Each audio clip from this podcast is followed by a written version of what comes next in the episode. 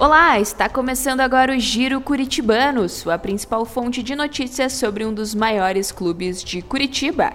Eu sou a Lola Dias e vamos às notícias.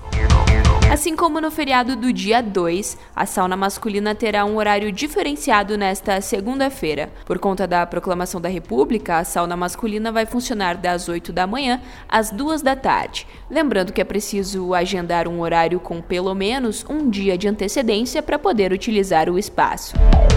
Também por conta do feriado de proclamação, a sede Romão Rodrigues Branco, em Quatro Barras, vai abrir nesta segunda-feira, das 7 da manhã às 7 da noite, mas estará fechada na quinta-feira para manutenção do campo de golfe.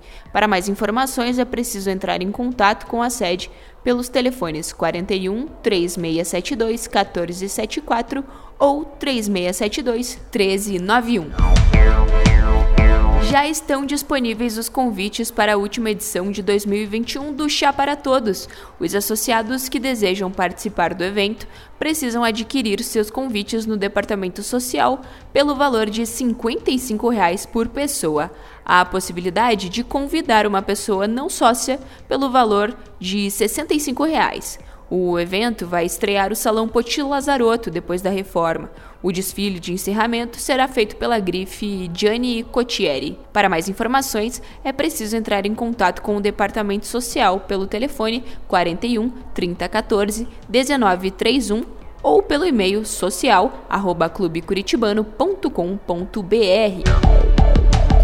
O ginásio de esportes da sede Barão recebeu atletas de diversas regiões do Brasil para a disputa do Campeonato Brasileiro Interclubes de Esgrima. A equipe do Curitibano foi representada por 13 esgrimistas e conquistou três medalhas. Pela espada feminina sub-19, Gabriela Taques Santos venceu três combates na fase classificatória e mais dois duelos na eliminatória, além da final de virada, e faturou a medalha de ouro. A segunda medalha do Curitibano foi conquistada pelo experiente atleta Patrício Runacles, que faturou o bronze na classe pré-veterano 40 a 49 anos. Para fechar a competição em grande estilo, o esgrimista Felipe Leal apresentou um grande desempenho, superando o número 1 um do Brasil nas quartas de final e conquistando a medalha de bronze na categoria espada sub-15. Os salões do Concórdia foram transformados em cenários da tradicional festa da cerveja realizada na Baviera alemã. No último sábado, aconteceu o almoço e jantar do festejo no local histórico da cultura, depois de dois anos de ausência por conta da pandemia. Os associados puderam matar a saudade do evento e aproveitaram o delicioso buffet com comidas típicas, além de degustar, é claro, à vontade os três tipos de chopp gelados disponíveis na festa, servidos no caneco exclusivo do evento. O primeiro encontro do CUB, Conselho de Usuários da Biblioteca Presencial, após o começo da pandemia, aconteceu na última terça-feira no Salão de Eventos da Sede Barão.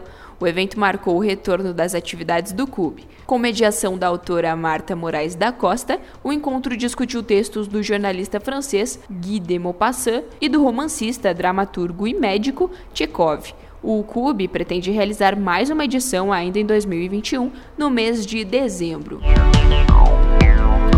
Departamento da Cultura realizou na última semana, na sede Concórdia, a primeira edição do Pub Quiz. A disputa foi acirrada e a terceira rodada foi de desempate entre as equipes Os Campeões e Oliver. Fazendo jus ao nome, a equipe Os Campeões, composta pelos associados Paulo Carvalho, Ana Maria Garcia, Ambrósio Meleque e Maria Fernanda Meleque, foi a grande campeã da noite, recebendo um prêmio especial. Além disso, todos os participantes do evento puderam levar para casa os canecos personalizados do Pub Quiz 60 a mais. Essas são as principais notícias da semana do clube. Eu volto na próxima sexta-feira com mais informações sobre o Curitibano. Até lá, tchau!